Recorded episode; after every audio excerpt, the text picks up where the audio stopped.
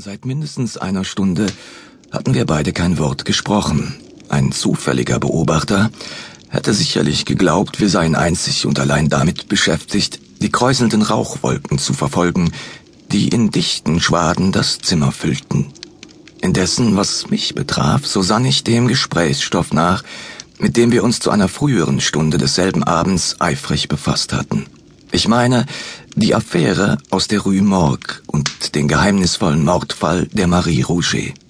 Es erschien mir daher als ein wunderbares Zusammentreffen, dass sich die Tür unseres Zimmers plötzlich öffnete und unser alter Bekannter Herr G., der Polizeipräfekt von Paris, eintrat. Wir begrüßten ihn herzlich, denn wenn wir den Mann auch nicht eben achteten, so war er andererseits doch unterhaltend, und wir hatten ihn seit Jahren nicht gesehen.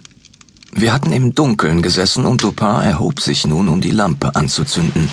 Er unterließ es jedoch und setzte sich wieder, als G. sagte, er sei gekommen, uns um Rat zu fragen oder vielmehr die Meinung meines Freundes zu hören in einer Amtsangelegenheit, die ihm schon viel beschwer gemacht habe.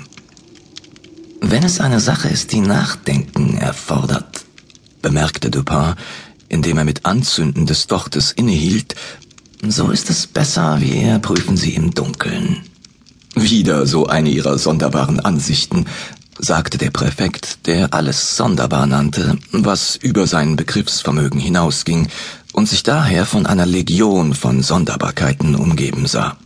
Sehr wahr, sagte Dupin, während er seinem Besuch eine Pfeife reichte und einen bequemen Sessel hinschob. Und um was für Schwierigkeiten handelt es sich diesmal? fragte ich. Hoffentlich nicht wieder eine Mordgeschichte. Oh nein, nichts dergleichen. In der Tat, die Sache ist an sich sehr einfach und ich bezweifle nicht, dass wir ganz gut allein damit fertig werden könnten.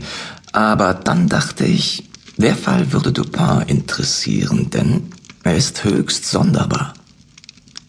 Einfach und sonderbar, sagte Dupin nun ja, und doch wieder keins von beiden. Es hat uns nur alle so verwirrt, dass die Geschichte so einfach ist und man ihr doch nicht beikommen kann.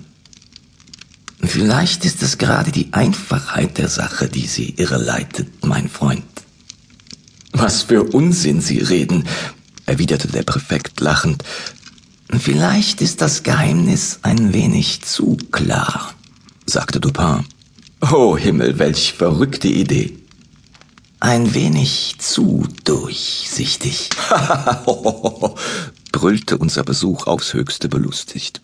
Oh, Dupin, Sie werden noch an meinem Tod schuld sein.